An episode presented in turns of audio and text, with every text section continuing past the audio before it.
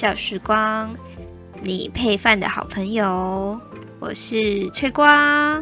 然后我们面筋呢、啊，他今天是狗卷前辈所以，就是他不能轻易的开口讲话，因为就是会有太强大的那个力量，所以他对他只能用特定的词汇、有限的词汇来表达他的意思。恐怖，恐怖。那我们今天呢、啊，就是要来稍稍的讲一下最近的最近翠瓜的，就是兴趣。我最近兴趣有一点广泛。下 K。对对对，但是就是今天要来稍稍讲一下，就是塔罗牌。这是很浅很浅的讲，因为就是还很菜，菜到不行。就是我甚至还没有拿到我就是自己的卡片，但是就是呃就觉得是个挺有意思的东西，所以就来跟大家分享一下近期的一个小爱好。近期的小爱好有一点多，就是我终于终于就是开始学韩文了。这也可以帮我放一个那个耶、的欢呼声吗？我来给那个。Staff 两秒钟，耶！好，对，我就终于开始学韩文了，就是隔了很久，终于又开始学一个新的外语，觉得韩语学起来蛮有成就感的耶。就是不知道听众朋友们有没有，就是也有学习韩语的小伙伴，就可以分享一下，因为它就有一点像。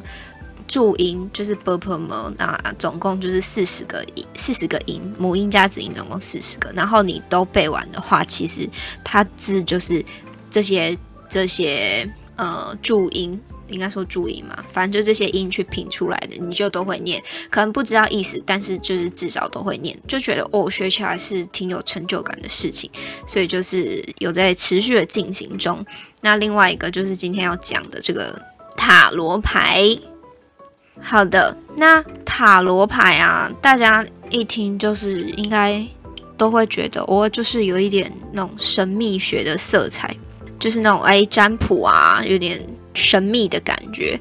那它其实是呃，据说啊，据说是一套从十五世纪中期开始就在欧洲各地流传的占卜卡片。那它的流派呢？现今的流派呢，就是主要的，一共就是有三个流派。那分别是，应该说体系，主要体系，它体系就是一个是马赛体系，那一个是韦特体系，那另外一个就是托特体系。那当然还有其他，就是有主题性的塔罗牌，比如说女神塔罗牌啊、动物塔罗牌等等这样子。但是因为就是。我自己在看的是那个韦特体系，所以今天就是有讲到的话，主要都是讲韦特体系这样子。下课。好的，狗卷前辈，那我们今天就是讲塔罗的，嗯，应该算也不算来源，反正就是它一共就这个词，它其实是从意大利的单词来的，可是词源不能确定。然后它其实是呃，应该说这个这个词汇一个新的词汇叫 Tarot，我不太确定，因为它好像是意大利文，它是出现，反正就出现在意大利的布雷西亚这样子。那它的基本形式其实跟游戏牌就很类似，一共有七十八张。那它有分就是大牌组跟小牌组。大牌组的话，它就是有二十二张，然后小牌组是五十六，所以一共是七十八张这样子。大牌组的话，它的那个原文是叫呃 Major Arcana，就是它那个 Arcana 是那个那个奥数，就是呃 Low 嘛 Low 的那个电影，反正就是那个。影集奥数的那个 Arcana 就一样的，那这二十二张它是没有花色的，那剩下的那个五十六张牌，它就是就是小小的那个牌组，它又可以再分成四种花色这样子。那随着就是心理学的发展和一些新时代运动的兴起，就是现代人其实会更倾向把塔罗牌当成一种呃自我探索啊，然后内呃内在发展的工具。然后有一些心理医生其实也会把塔罗牌当成一种辅助治疗的手段来运用。然后我最近就是在看的这个维特体系，它的那个代表是一个叫亚瑟·爱德华·维特的人，他设计的莱德维特塔罗牌，就是现在大家市面上看到的，基本上也以维特体系为大宗。然后我之所以就是。看的牌，但是都还没有去买，就是因为我知道我是一个水性杨花的人，就是我很容易被精致的牌，应该说绘画吗？就是吸引。比如说，我就有很多很多，比如说一样的书好了，可是它可能封面不一样，对不对？对对对对对。换一个封面我就买买买，换一个封面我就买，然后明明内容都是一样的东西，或者是他出了什么精装版，然后啊有一个新的赠品啊买买买，对，魔道祖师就是这样，啊、买买买买买，然后还有那个非官英雄也是，就他非官英雄应该说就是小说书籍类的都很容易让我这样，然后我在还没有就是像现在这样子。就开，我甚至还没有开始看塔罗牌之前，我就常常觉得哇，就是塔罗牌好漂亮哦，就是即使自己不会，也想要买来收藏的那种感觉，就是没有错，它真的很美耶。然后我就看一下，其实它也不贵，就我觉得以一个艺术收藏的价值来讲，就是也不贵.便宜的就。一两百就有，然后贵一点的就是两三千、三四千这样。但是有，因为我国小的时候我就买过四五副塔罗牌了。为什么呢？因为他们出那个总村有菜塔罗牌、林清慧塔罗牌。然后还有什么？反正就是漫画，那那一阵子真的超流行塔罗牌的。然后每一部漫画都出了塔罗牌。然后我喜欢的，我就觉得哇，我喜欢的图都在上面呢。那时候不是一种收集塔罗牌的心态，是一种收集小卡的心态，根本不知道塔罗牌是什么啊。小 K 买买小卡送塔罗，对，反正就因为这样，所以我就我其实有看好几组就是喜欢的牌的，然后。当然都是以这个维特体系、维特塔罗牌为主，但是我就是先开始先看，就是把牌意记起来之后，我才要去买这些牌，因为我觉得我一定会啊，这个好好看哦，啊，那个也好好看哦，然后就到最后就什么都买了，就是我就是一个这样子的 废物，水性杨花的人。对，你看这个爱德华，呃，应该说亚瑟·爱德华·维特，他。他是一个神秘学，英国的神秘学会叫做黄金黎明协会的，就是一个知名代表。那这个黄金黎明协会听起来就很神秘。它就是在十九世纪的时候，一八八八年，在伦敦由一群就是神秘主义人士建立的秘密组织。那他们主要是把塔罗牌啊、占星术跟卡巴拉密宗做结合，在西方的神秘学有重要的地位。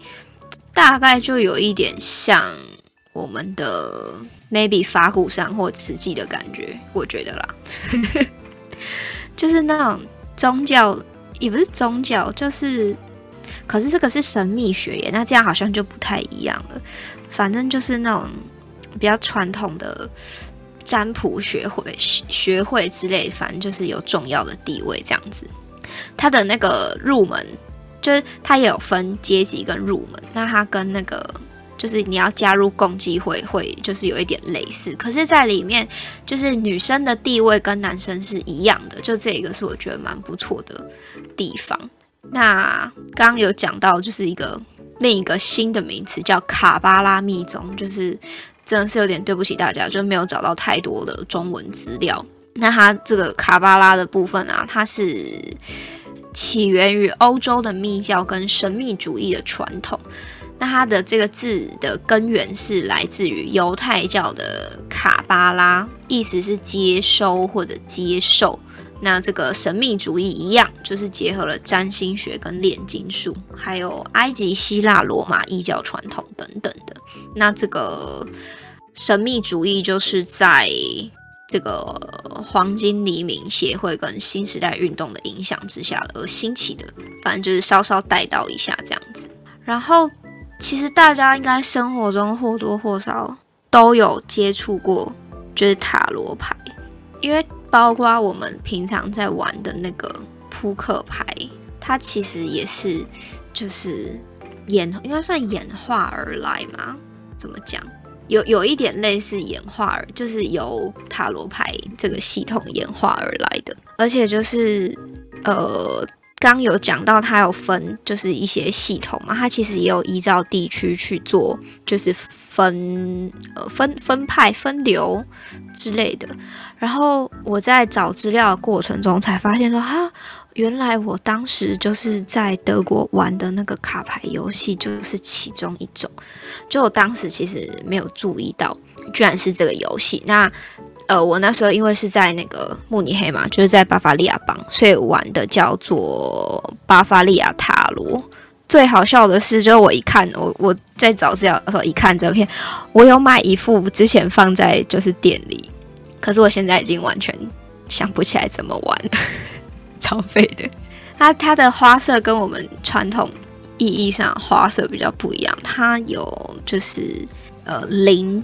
就其中一个花色是铃，就是那个薛冷，薛冷是什么啊？就是铃铛的那个铃。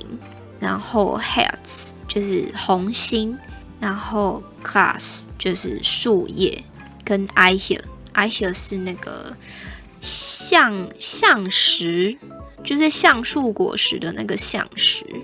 但是我现在已经没有办法告诉大家要怎么玩了，就是。我我虽然买了一副牌，但是我不会玩这样子。哦，那时候暑假在德国的时候玩这个很会玩，可是我现在就是因为隔太久了，根本就想不起来怎么玩。但是就是像这样子，它就是这么的普遍，这么的普及吗？深入人心的这种感觉。小 K，狗卷前辈只要一有声音，我就会想要笑出来。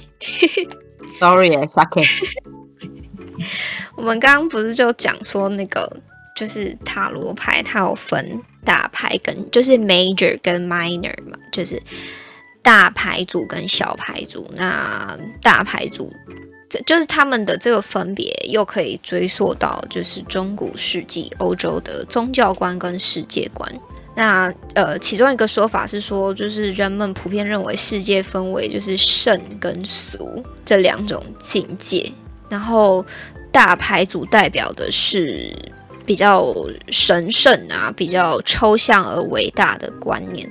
然后小牌组代表的就是是凡夫俗子、芸芸众生跟具体的日常心境的那种感觉。OK，好，因为最近就是我就是在看这些牌意，它其实就是呃，怎么讲，它。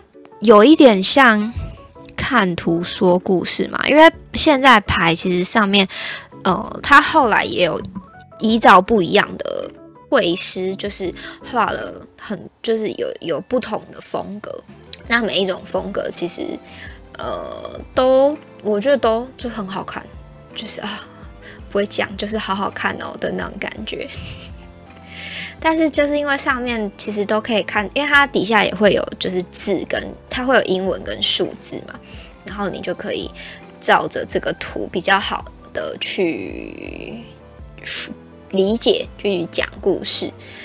Shake，然后它就是有很多呃方法去了解这个牌意，但是每一个每一个作者嘛，要说作者嘛，就是。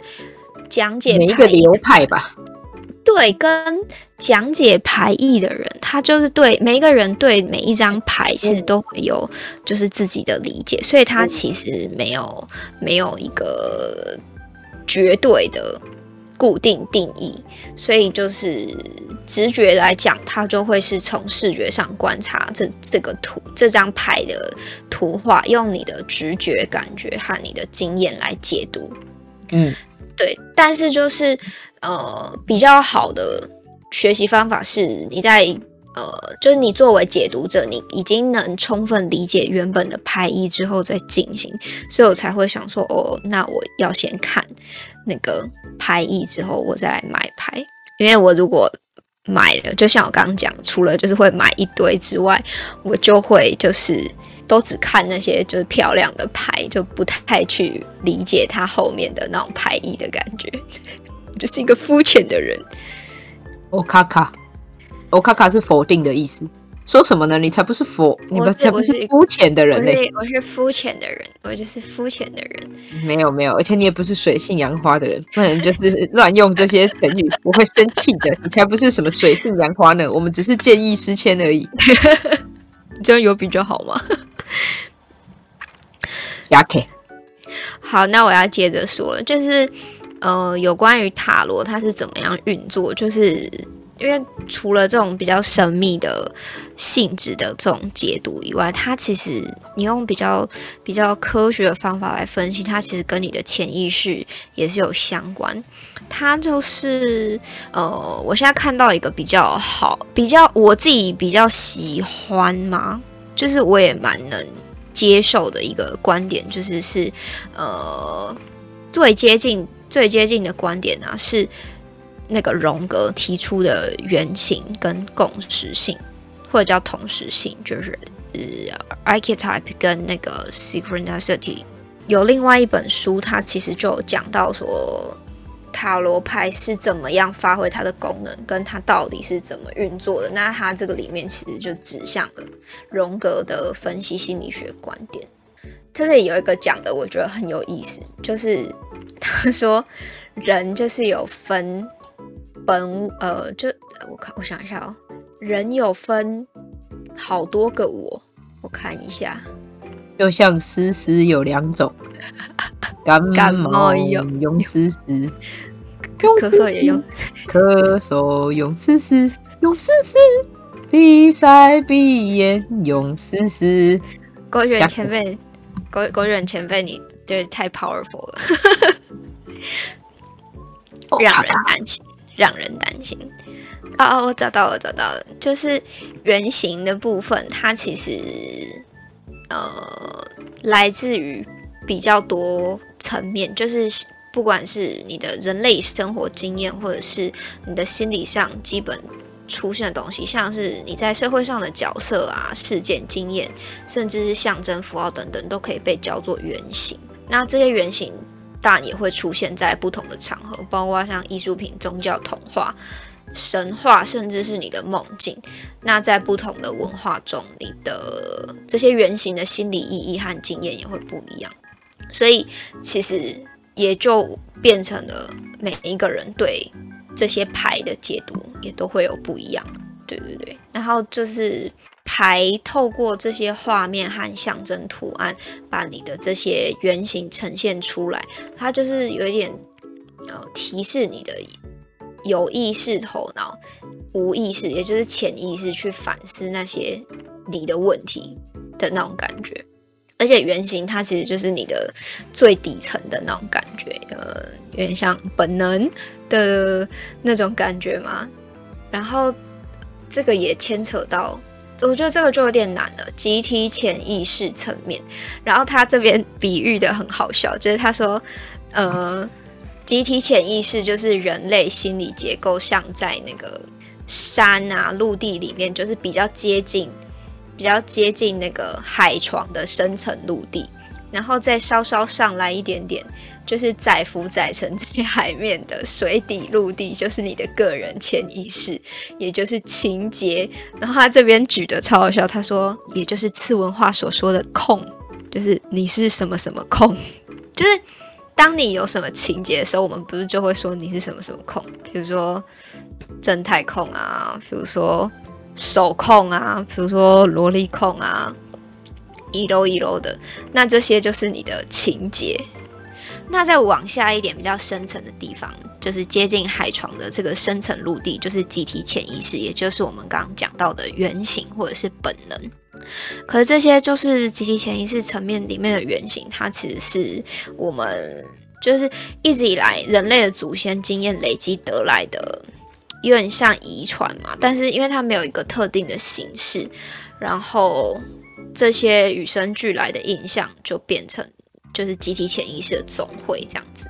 可是它其实是它跟个人潜意识不太一样，它是意识不到的事情，就是集体潜意识是意识不到的事。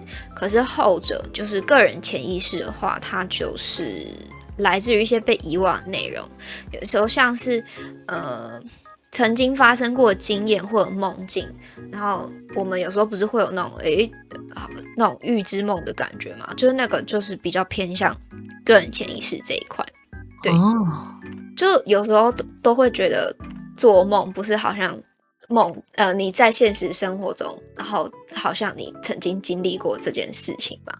嗯，我以为那是既视感呢，既也是啊，也是，但是就是它就是偏，它跟集体潜意识比起来，它就会是像个人潜意识，嗯，就是它你曾经呃也不算发生过嘛，就是。你可能做过这个梦，可是你忘记了。但是你在事情发生的时候，你觉得哎，似曾相识的那种感觉之类的。嗯，对。但是如果就是依照我们上礼拜讲的那个奇异博士的话，那这个就是平行宇宙，完全就是平行宇宙了。就是你在另一个宇宙得了，就是发票两百万啊之类的这种感觉。对，但是这个宇宙也好想得一下发票两百万哦，这样就可以买小卡送专辑了。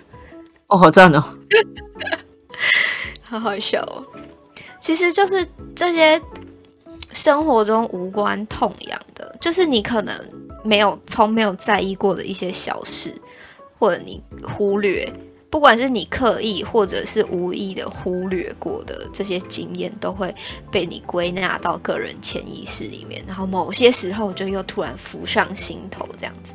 总之就很妙。荣格感觉也是一个就是可以讲的坑，但是我们实在是挖了一大堆，就是自己根本都想不起来的坑，真的是很抱歉。然后又一直完全想不起来。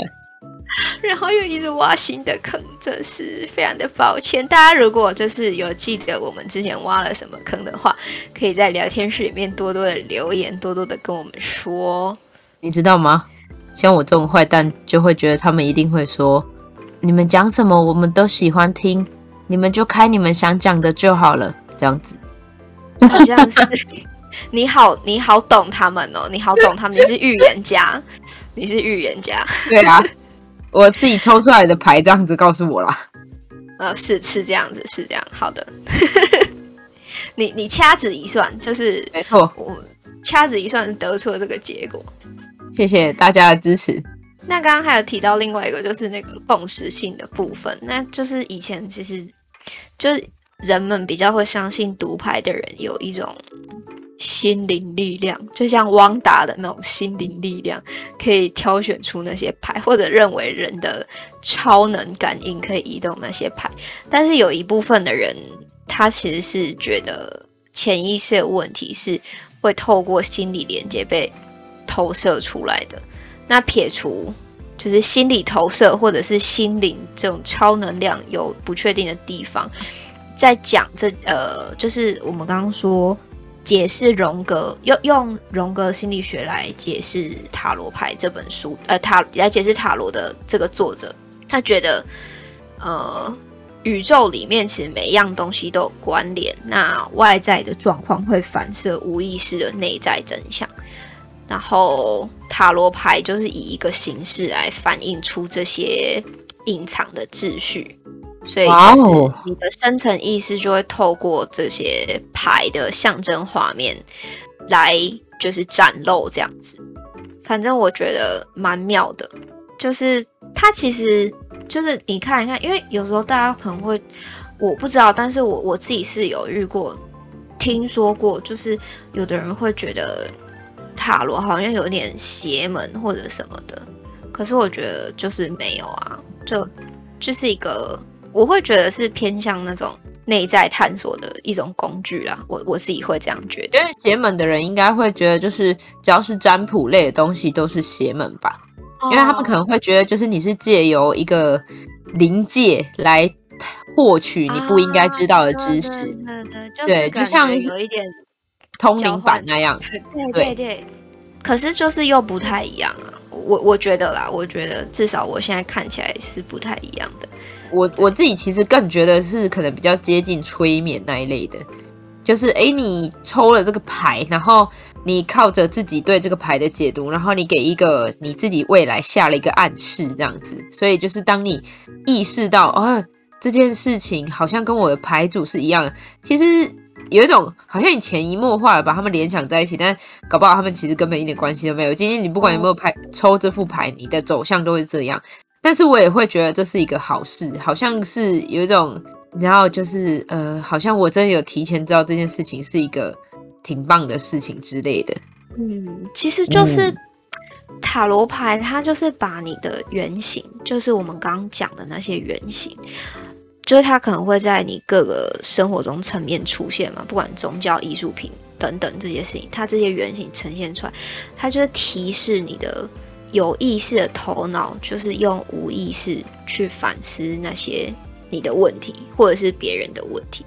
OK，对，但通常就是我自己感觉起来，好像一开始这种就是，如果是以内在探索来讲的话，你你要以自己的问题为主，好像会好一点。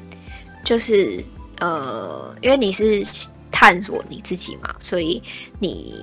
对这些事情会有一个自己的解读，当然就是可能在更进阶之后，就是他就可以去协助别人什么的这样。但是目前就是我还没有这个能力这样子，我就是先把这些牌看一看，就是一边觉得画的好好哦这样子，然后一边看看就是有什么有很有意思的牌这样，我跟大家稍微分享一下我自己很喜欢的几张牌，大家有空的话也可以上去。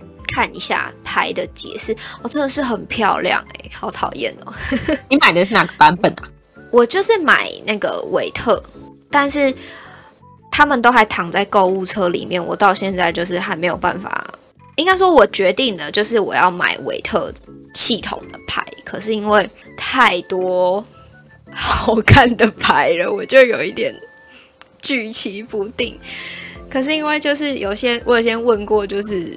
呃，有在学习塔罗的朋友，他们就说你第一副牌不用买太好，因为你会经常要一直翻，然后呃，经常的使用，所以不用买太好。可是我就是那种，我就想要买漂亮的牌，因为我就是会舍不得。对啊，而且我反而觉得你第一副就是买你最喜欢的，这样子你会用起来特别有 feel，你知道吗？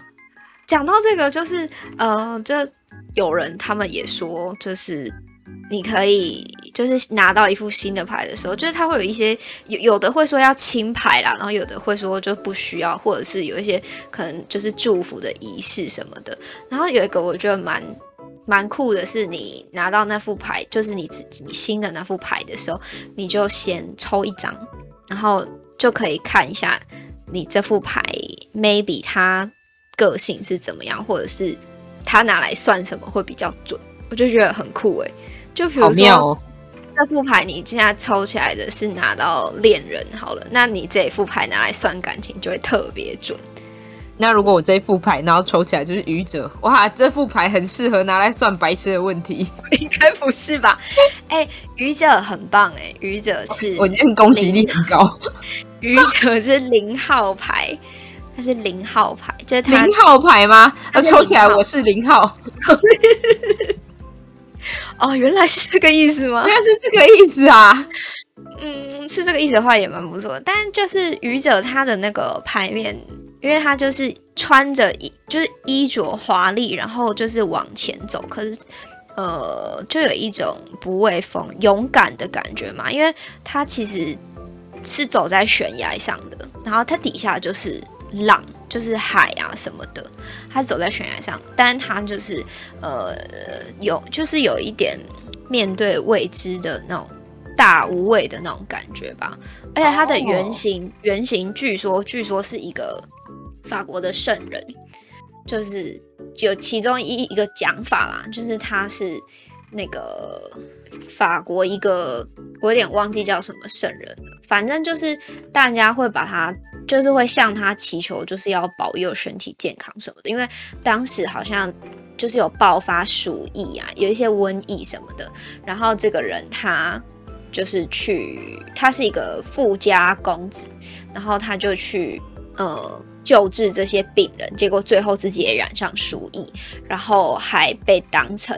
哦，当时就是反正神就显神迹，然后就是请一只狗狗每天都叼面包去喂它吃，所以它就因此在鼠疫中存活下来，就觉得好感人哦，就是狗狗叼面包给它吃，哎，这部分很感人呢，对，这部分很感人呢，就是怎么没有人感谢那只狗狗的感觉。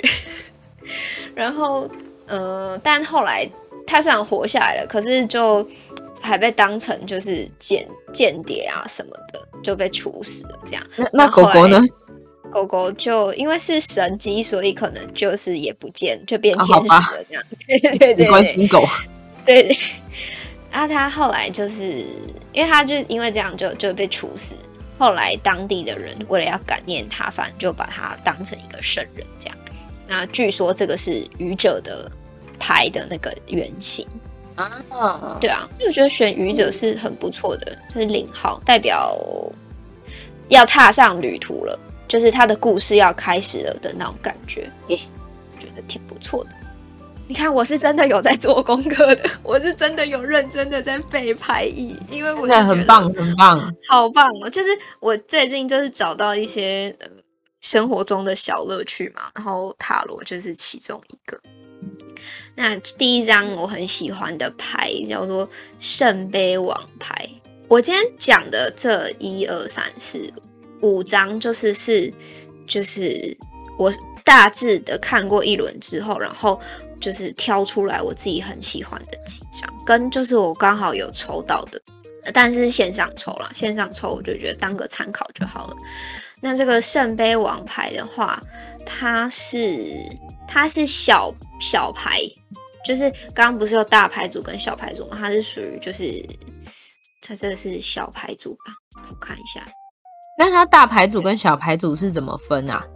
是、就是、那六十四张是大的还是小的？啊、还是六十几张？二十二张，二十二张，就是。看一下，一二三四五六七，对，二十二张，包含愚者是二十二张，因为愚者是零号嘛。那从魔术师开始一直到世界，就分别是一号到二十一号这样子。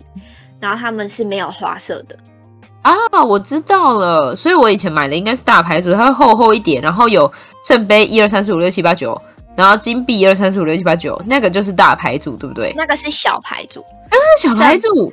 哦，就是大牌组的话是人物，都是人，也不是人物，就是呃魔术师、女祭司，然后皇后啊、世界、星星、月亮、太阳这些，然后权杖王牌，然后权杖二，它没有一，它就是 Ace of One，呃 Ace of Wands，然后就是权杖王牌一直到权杖十，这十张是权杖，然后往下在圣杯也是一样。宝剑也是一样，然后钱币或者有时候会说是五角星也是，然后还有分宫廷牌。小 K，对，大概是这样。然后宫廷牌的话，它就是呃，刚刚有讲上面就是有权杖，然后圣杯跟就是宝剑嘛，然后还有钱币。那宫廷牌的话，就分别是权杖侍卫、权杖骑士、权杖皇后跟权杖国王。就这四个种类都有侍呃侍卫、骑士、皇后跟国王这样子。那它跟王牌又不一样，王牌就是有一点像第一张的那种感觉，大概是这样子。那我刚刚说的是圣杯王牌，就是圣杯的第一张。然后它是呃怎么讲？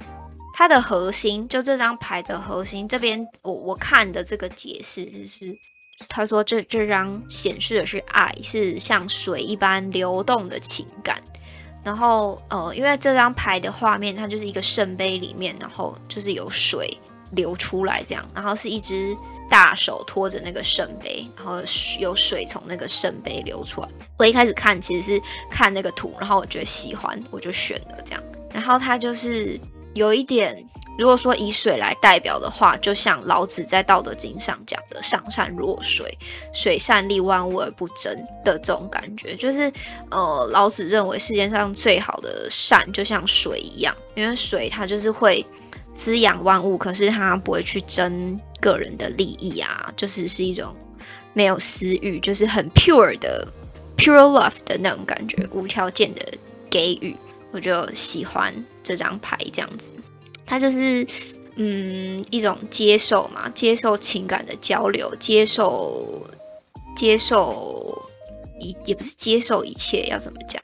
就是就有点包容万物的感觉吗？就跟我之前跟你说，我就会觉得现在发生的一切，就是都都是可以接受的，就是啊，那种有一点命运论嘛，就我觉得都是安排好的，我们就只要接受它就好了。因为这个世间上没有巧合，有的只是必然。的的那种感觉，就是我觉得所有发生的好或者不好，就都只要接受就好了的这种感觉。嗯、对对对，我觉得嗯，就嗯挺喜欢这张牌的。然后下面一张是权杖皇后，权杖皇后的话，她就是是她的形象是温暖敏锐，然后坚定而内心强大的这种感觉。然后她就是，她其实是那个我这边看到的解释，它代表的是火元素的力量，而且它很可爱，它前面坐了一只黑猫，就它的那个椅子上是，就是它的王座上是狮子，可是它前面坐了一只小黑猫，我觉得好好可爱哦，天哪，嗯，对，那它这边的话，它就是皇后嘛，就是如果是以女性来讲的话，不就是代表比较。柔和比较阴性的力量嘛，那就表示不全然靠着行动在做事情，比较倾向是由内心出发，先从内在了解自己的需求，再来做出选择跟行动。然后这边有讲到说，这个黑猫的部分，黑猫是善，就是象征了皇后心灵敏锐的直觉。然后狮子代表的是皇后心目中强大的火元素力量，对。那他坐在他的皇位上没有什么动作，并不代表不做出行动，而是在思考要做什么样的事情，要用什么样的能量，就是一个就是一个谨慎思考的感觉。对对对对，就是有智慧的人。对。可是因为那个塔罗牌，就是有时候会有你抽牌的时候，有时候会变成逆位嘛，就倒过来。倒过来的时候，就是他就表示可能会有一些意气用事的效果，就是 当事人可能觉得自己处理的很得体，可是，在旁人眼里看起来是一团糟，变成一个耍小聪明的感觉。我就觉得哦，很酷诶，就是逆位也是一个蛮神秘的，就是他他就会有另外一层意思的感觉，就觉得嗯，uh. 喜欢喜欢。然后还有这个是世界。世界牌，听说世界牌好像很多人都很喜欢。就不算的话，它是大牌最后一张牌，就是第二十一号。然后它牌面的话，就是很像在天堂吗？我不知道怎么解释。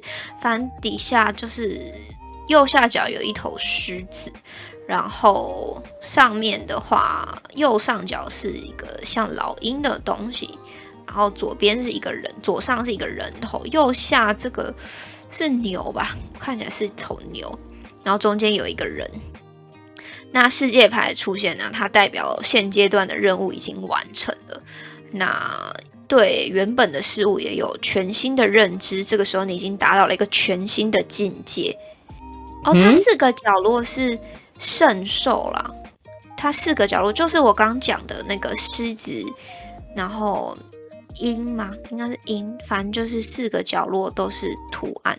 那天使的话象征理智跟思考的风，老鹰象征感性跟滋养的水，牛的话是物质跟架构的土，狮子的话是热情跟勇气的火元素。那在这个上面，四个元素都齐聚了，也象征着最好的一个状态啊，好棒哦。那如果是逆位的话，他就是，嗯，这件事情可能应该结束了，可是为什么一直迟迟不能结束？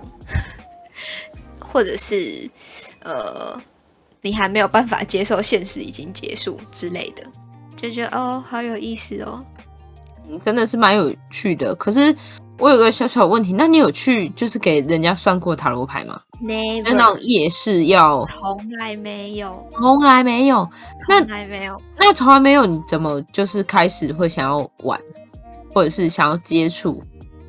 这可以讲吗？这个讲出来很羞耻哎。就是你其实是一个吉普赛人之类的吗？你要，你要听，你要听。我觉得他们就是在等这个。好 好，那我要说，就是大家也知道，就是我我就是磕 CP 磕的很上头嘛。然后我最近就是也不是最近，反正我就是看到超微博的超话上面，就是。有人在分析，就是用塔罗牌在分析喜欢的 CP 的那个贴，而且就是很神秘，明明就是不认识的人，就不认，他们完全不认识，可是他们抽出来的结果就是都差不多，就觉得什么东西啊，太神了吧，就是好强哦，就是好神秘哦，然后我觉得，原来你是被玄学网罗吗？对对对。这个真的是有点羞耻哎，这个 我就觉得天呐，我讲出来好害羞哦。可是我的确是因为这样，包括我，包括我学韩文也是为了要更好的课，没有就是不用等中翻，我也可以看得懂，所以我就去或者是听得懂，所以我就很认真的在学习韩文，跟就是想要来看一下那个。就是来研究一下塔罗这样子，所以我真的就是在上一集还是上上一集的时候吧，有说过，就是你喜欢的事物会带领你去喜欢别的事物，进而去使你的生活变得更精彩，或者是让你的生活变得有更多就是让你感兴趣的东西，就是这样。这是一个很好的例子，各位听众朋友们可以就是学习这种精神，触类旁通，懂吗？你喜欢的这个 CP，你就去喜欢。让你可以更理解这个 CP 的东西，然后你就会觉得哇，世界上真大，然后你就会认识各种不一样的东西，让你的生活越来越开心。啊，对，没错，这是一个很好的例子。你知道为什么选塔罗吗？因为就是比起东方的，就是易经卜卦，我觉得塔罗好像来的比较容易入门一点。啊，那都是真的，因为我今天刚好在刚好在看易经卜卦，然后。就是首先他要把那个卦象都记起来哦，我就觉得嗯好，我就稍微就是认真的在看了一下，然后比较痛苦的是他居然还有应对，就是男女老少，就这个卦象用在男生身上可能是怎样，用在女生身上会是怎样，用在老人身上是怎样，老的女生身上会怎样，老的男生身上会怎样，跟跟他面对就是不一样的情景的时候，也会有不一样的解释。对，超痛苦的，因为那时候哦，我好像之前有讲过，就是那个小学老师叫我们要记卦象。对对对对，所以我就觉得，呃，应该说是西方会让你比较浅显易懂，然后有一个大方向，可是。东方的可能就是更细一点，说不定它其实更仔细，因为如果以统计学来讲，它就是分得很细嘛，所以它不会让你有那种模棱两可的感觉。对对对。可是至少西方的好入门，如果你只是就是短时间的去寻求一个方向，感觉好像西方的那种大方向会比较适合。跟因为塔罗它就已经它就是有画面的，你就会比较好理解，啊、你知道吗？嗯嗯嗯但是。你知道易经这种东西抓不到啊，然后你也看不出来，呃，这个就是对，就是三条线，然后中间那一条特别短，那到底是什么？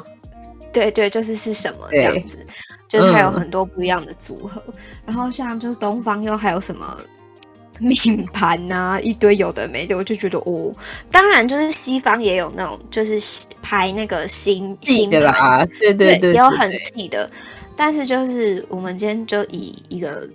我觉得好像比较好入门的角度来讲的话，就觉得嗯，塔罗好像真的是蛮不错的。哎，有时候就是就像我讲的，它就会是一种嗯向内探索的那种感觉，就觉得好像蛮不错的。而且不知道为什么，就是东方的卜卦都会给人一种就是算的人会折寿的感觉，应该是一种呃。神秘啊，电影给我们的感觉吧。啊，有可能，有可能。对对对，因为就是只要我们看就是东方的电影，然后再卜卦的人，还有就是我们一直听到的一些。乡野奇谈来说，会都会残穷啊什么？对，就是会说，因为你泄露了天机。可是西方的感觉就只是哦，你探究了一个大的方向，一个 future 这样子。就是，但是对东方就是对对对对对对，东方就是你窥探你的命数。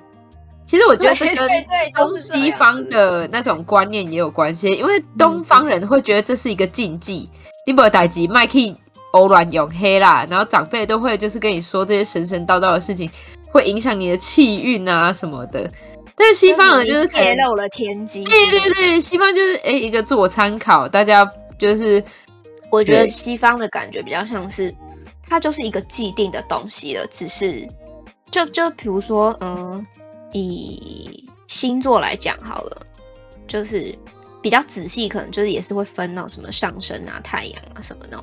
可是因为他在你出生的那个时候，就是不是也会，他也会依照你的时间什么的就决定好了。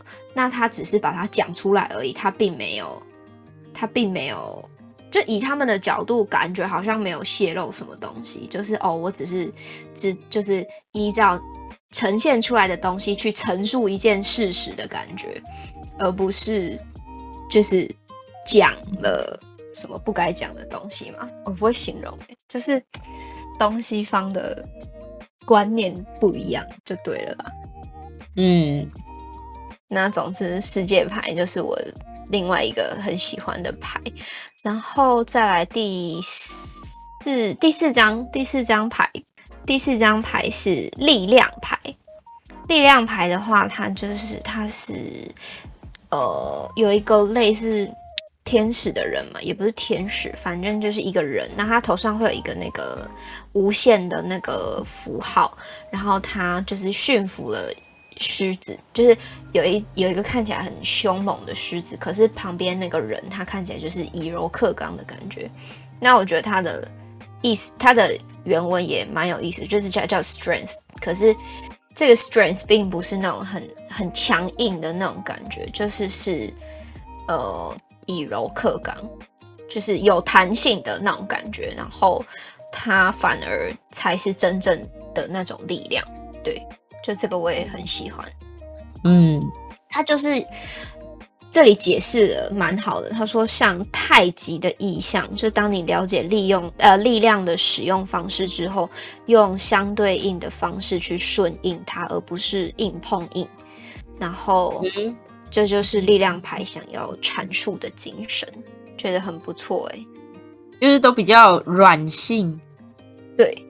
然后力量方式，他这边就说，就是有很多种嘛，不管是物质的力量啊、心灵的力量，还是就是爱的力量，你就是针对问题找出源头，就可以使用对应的力量去，就是应对这些事情。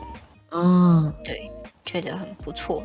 然后、哦、这张牌超漂亮的，力量这张牌很漂亮，而且就看的就会觉得就是啊、呃、很舒服的感觉，而且也要看会师的不同吧，呃，主要的形象会是差不多的，嗯，对对对对，然后最后一张是女祭司，女祭司我自己超爱，超爱，它是一种中呃就是象征啊，它是中庸之道。然后是他是在观察的，是比较被动的，因为他牌面就是你一看过去就可以看得出来他是祭司，然后他左边是黑色的柱子，右边是白色的柱子，然后后面的话就是有一片应该是解释是写就是平静的海面这样子，然后脚边有一轮弯月，那这个女祭司她就是坐在。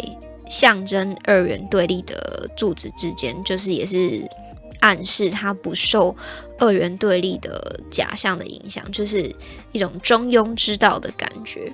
然后它后面就刚刚有说，它就是有一个有点像布幕的东西挂在两个柱子中间，可是布幕后面你又可以看得到，它就是一片缓和的水域，但是其实我们是只看到一小部分的，因为就是有布幕遮住了嘛，那也就是象征我们没有办法看到真正的内心一样，就是被世俗的面纱所遮蔽了，就可能像我一样，就是被漂亮的牌给蛊惑了，让我们不知道该如何进入我们自己的内心。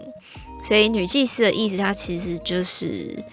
让我们能够倾听内在的声音，抓住直觉，然后，呃，关键在于用心去感受。而且，因为它底下有月亮嘛，那月亮代表的特质也是神秘啊、黑暗、隐藏、变化等等的。而且，月亮的变化是被动的，它是需要接受太阳的光来照，所以才感觉得出来它的差异。所以也表示我们。maybe maybe 容易被这个耀眼的光芒所遮蔽，导致看不到问题的全貌。这样子，与其就是被现实牵着走，就是应该要倾听自己内心的声音。这样就觉得哦，很不错诶。然后我后来就是全部这样看下来之后，就发现哦，天哪，就是我选到就是比较喜欢的牌，都刚好是那种就是比较是内。内在的内内心力量嘛，就比较内情的那种感觉的牌，就这是挺刚好的。对，以上这五张就是，嗯、呃，我我自己挺喜欢，觉得挺有 feel 的五张牌。大家就是也可以在聊天室多多分享有相关的经验嘛，因为我自己真的是我我没有去给人家算过塔罗。这一块，大家如果有类似的经验，可以在聊天室跟我们分享。我就觉得我，我最近就觉得，嗯，我我房间好像快要变祭坛一样，因为我房间就是有有超多，就是像有蜡烛、有精油，对对，有。蜡烛啊、精油啊，有头盖骨，对，有头骨，头骨。那个是你你给我的那个呃，对啊，小动物的头骨，哎，没有错了，我从台中带回来的头骨，呃，但是就是处理的超好的，哎，真的真的。香香的这样子，嗯，然后又有水晶，有水晶，有石头。陨石，有块木，就是一块一整块的那种块木圆块，就是摆在。大家不要觉得这样子的房间是不是会像什么《神鬼奇航》里面的女巫那种房间都暗暗的，然后就是到处都黑黑的，然后有熏黑的都 没有，他的房间很干净很香。然后，呃，我房间的、那个、你会有一种进去无印良品的感觉。我房间的油漆是我自己刷的，就是我刷两个颜色，一面就是一面直角是那个。浅粉色跟它的那个色号是玫瑰白，然后另外两面墙是百合白。就是大家如果有漆油漆的话，就会知道我在讲什么了。反正就是有油漆的颜色，对，就是一个是偏粉色，然后真的很厉厉害。就是关于自己的房间，我只能 他能自豪的说，我的房间的油漆是我自己刷的。我能自豪的东西只有哦，我房间的垃圾是我自己倒的。你房间的猫砂是你自己铲的？对对对对，我只有这这种东西可以治好，剩下一概就是呃，对。而且因为我那时候就是我原本书柜是就我书很多嘛，然后我书柜那时候是买深色，就是那种胡桃木深色。可是因为我房间后来就是换，就我自己重新漆油漆之后，就整体是比较明亮的色调，然后我就去买那个。木头贴皮回来，把我书柜全部贴成白色的。哦，对，很厉害。可能之后再拍一个 room tour 吧。我就房间现在超干净的，然后就是对香香的，都就东西都有好好的收好，就都有在他们该在的地方。赞的耶！啊，不然我们有就是有机会的话，就开两集，一起开箱你的房间，一起开箱我的房间。但是 可以啊，可以啊，我的房间可能会有。算了，会有上不完的马赛克。算了，好了，不会，好不好？就是我觉得你你是东西多，可是你有好好的摆，就是是有妥善收纳的，是没有错啦。但是我现在环顾四周，我真的觉得就是啊，我上马赛克完全不是因为有什么惊人的东西，只是我觉得这乱到就是不好意思给大家看。你每次都这样讲，可是我去我都觉得还好啊。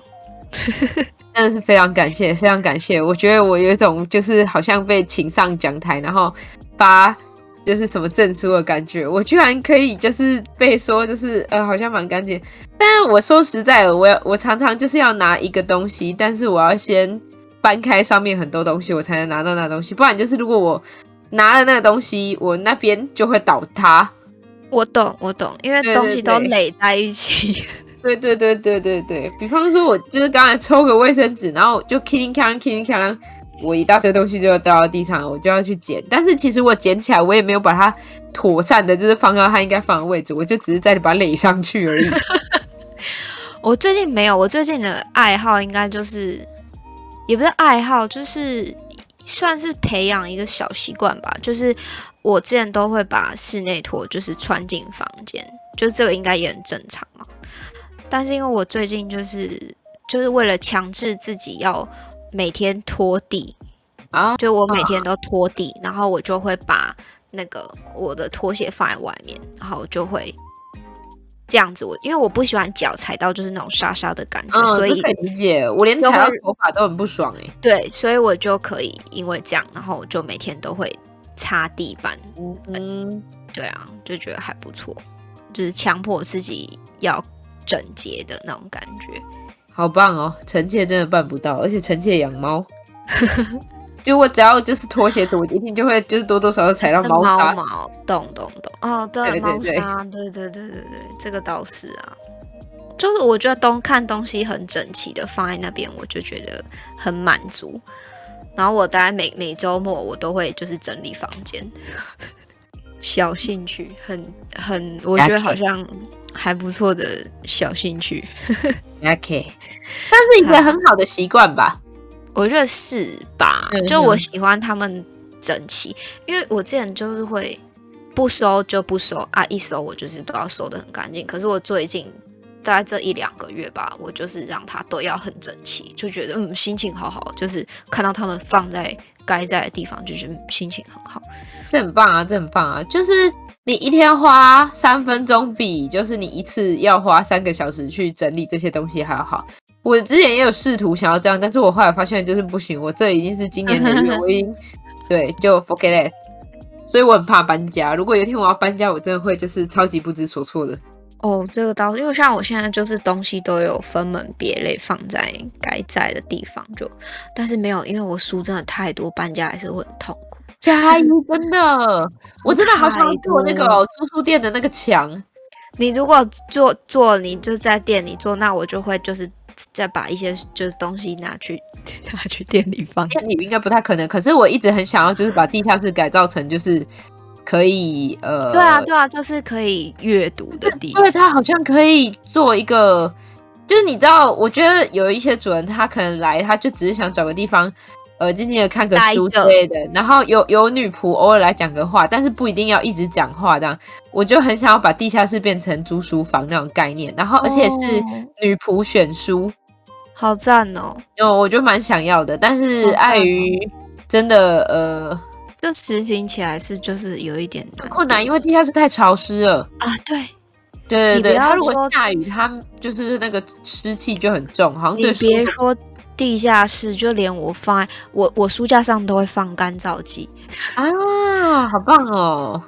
就是我连这样子，它都还会就是会有就是会有黄斑，我就觉得很烦。可是台湾的气候真的是没办法了，好讨厌，真的好讨厌，真的真的。然后你想要把它妥善的收好，你要看又很难，你就会把它关在那种 防潮箱里面。对对对对对，就是那是又何必呢？这样子，对啊，真的是好痛苦哦。果然还是只有中乐透这个选项了吗？没关系，那平行宇宙的我们已经中乐透了，我们已经不平行宇宙的我们不为了输而烦恼。对对，好啦，那这就是这一集的内容。希望大家有喜欢，希望能就是好想要听大家就是平常做的占卜都有哪些哦，就是有没有什么相关的经验可以分享之类的？我自己是真的给人算，我是完全没有算过，塔罗啦，塔罗我真的没有去算过。但我觉得你可以去试试看，只是说塔罗这个东西就是很看那个占卜师的行政了。对对对，我觉得我觉得很自由行政。嗯，对啊，大概是这样吧。那如果就是后续有功力有提升的话，可能再考虑就是 帮大家解惑之类的，线上抽签、线上抽牌之类的。对，但应该就是还要很久吧。对啊。好，那我们的节目呢，除了在 YouTube 上面是首播之外，就每周是十二点到一点是首播之外，在 Google Podcast，然后 Spotify 跟那个 KKBox 也都可以收听到喽。那固定的话就是周更一集，对，所以要追最新进度的话，还是以 YouTube 为主。然后大家如果有喜欢什么主题的话，也欢迎多多在聊天室或者下方留言处跟我们分享，来一点思想的激荡、脑力的碰撞等等的。对，然后哦对，谢谢大家，就是上周来我们的圣诞季玩，很临时突然想到，下 K，对啊，谢谢大家。然后接下来又有那个满月季的活动了，对，那有要去参加的主人，就是听众朋友们，欢迎大家多多参加，但是就是记得要戴口罩这样子。OK，是的，那今天的节目应该就到这边告一个段落了了吧？吧，对，应该应该对。Solo solo ですね。Solo solo，嘿，对。那今天的午间小时光就到这边告一个段落喽。好的，大家下午加油，加油，上班加油，拜拜，拜拜。